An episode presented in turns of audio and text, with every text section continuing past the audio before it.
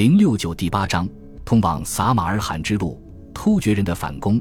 尽管阿拉伯军事有胜利，但在这段时间，没有一位总督能够赶上屈底波所取得的成就，在河中地区重新建立总领地位。粟特军和突厥军的联合，使得穆斯林对乌虎河以外地区的控制再度变得像以往一样不稳定。到七百二十八年。扎拉夫上河谷仍在穆斯林控制之下的地点，就只剩下了宏伟的要色萨马尔罕和达布西亚及卡马尔贾两座较小的住房城镇。这两座城镇都有穆斯林驻军看守主要道路，甚至就连布哈拉城实际上也已失陷。为了坚守剩余据点而进行的战斗，成为穆斯林在河中地区的行动能否持续的关键。在这场战争中。突厥军兵围卡马尔贾城这一事件被浓墨重彩地记录了下来。这场战斗刚开始几乎是出人意料。当时突厥人的首领可汗正沿着从撒马尔罕通往布哈拉的道路进军，驻守在这座路边小城的穆斯林并没有发现可汗的动向。直到他们带着畜群前去水源地时，他们翻过一座山丘，才发现一座铁山正缓缓压来。这支大军由突厥军和他们的伊朗盟军组成。阿拉伯人见状，不得不加快动作，以争取能够逃回城中避难。他们先是放出一些牲畜去河边饮水，以作为诱饵引开突厥人。然后他们快马加鞭，急速向卡马尔贾城逃去。同时，突厥人此时也发现了他们，于是，在他们后面紧紧追逐。由于阿拉伯人更为熟悉地形。因此，他们首先逃入了城内，然后开始在土木城墙后步兵把守，并点燃荆枝烧毁了护城壕上的木桥。当天晚上，突厥人暂时放弃了进攻的企图，他们先后派出了两个使者向守军提出降服条件，其中一个不是别人，恰恰是萨珊帝国的亡国之君一四四三世的孙子，他与突厥人同谋为伍，祈求恢复自己祖先的帝国。他提出自己可以替他们与可汗斡旋，帮他们争取到安全担保，与一群阿拉伯战士交好，对他来说无疑十分有利。然而，这群阿拉伯人却对他轻蔑不已，将他嘲骂一通，拒绝了他的提议。第二个提议表面看上去更有说服力，这个提议是一个名叫巴扎加利的人提出的，他是一个当地人，似乎是深受可汗信任的说客。他将一些在之前的战斗中被俘的阿拉伯俘虏一同带到了城墙下，然后他招呼守军，要他们派下来一个人与他谈判。守军派出的第一个人完全不懂突厥语，于是他们又找到了另一个会说突厥语的阿拉伯人。这个人来自屈底波出身的巴西拉部族。巴扎加利将可汗提出的薪酬价码转告了他们，他将提升阿拉伯士兵的军饷。将他们收归自己军中，那些原来领取六百迪拉姆的士兵，如今可领取一千迪拉姆；原来领取三百迪拉姆的，则会涨至六百迪拉姆。阿拉伯方面的代表则对此回以讽刺挖苦：“你这是白费口舌。”他说道：“狼一般的阿拉伯人岂能与羊一般的突厥人为伍？你们和我们之间不可能有和平可言。”一些突厥人大发雷霆。想要当场杀掉阿拉伯使者，但巴扎加里制止了他们。使者愈发担忧自身的安全，于是他提议说：“可放一半阿拉伯人撤离，让另一半为可汗效忠。”然后他回到了城墙下，攀上绳索，让城上的人将他拉了上去。在他进入安全的城内后，他的态度陡然一变。他先是对卡马尔贾的居民问道：“既然结局可以预料，投奔不信者如何？”然后他进一步煽起穆斯林的斗志，他们会叫你们与不信者并肩作战。于是穆斯林回应道：“我们将宁死不屈。”那就让他们知道。于是城上的人们齐声高呼，拒绝了可汗的提议。与此同时，可汗下令手下用嫩枝填平护城壕，而守军则将枯枝投入护城壕。当壕沟被填满时，穆斯林军点起火焰。幸得真主扶助，一阵强风吹起，助长了火势。一个小时之内，大火就烧毁了突厥军六天的辛苦成果。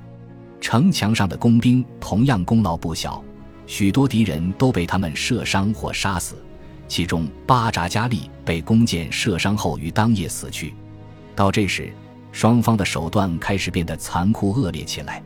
突厥人残忍地处决了他们抓到的将近一百名阿拉伯俘虏，将其中几个著名人物的首级掷向守军。阿拉伯人则屠杀了两百个不信者的儿子作为回应。尽管他们拼死抗争，突厥人开始猛攻土木城门，有五名士兵成功爬上了城墙顶端，但后来又被赶了下来。在之后的叙述中，个别突发事件被详尽地记录了下来。其中有一次，可汗的盟友十国王公向可汗请求准许进攻，但可汗拒绝了，并说敌人太难以攻克。王公则回应说。如果能够受伤两位阿拉伯女奴，他愿意前去进攻。可汗允准了他的请求，于是他和战友们通过城墙的一个缺口攻入城中。城墙旁有一座房屋，其上有一个大洞，正开在这个缺口附近。这座房子里有一个人正卧病在床，但他见状不顾病痛，急中生智，用力掷出一个钩子，勾住了王宫的锁甲。然后他叫来家中的女人和男孩。合力将王公拖了进来，这位王公最后被乱石砸击、乱箭刺杀而死。一个年轻的突厥人赶来，杀死了那个刺杀王公的人，并取回了他的剑。但王公的尸体还在阿拉伯人手中。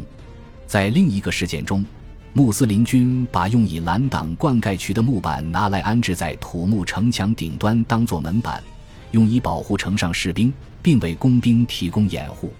一天。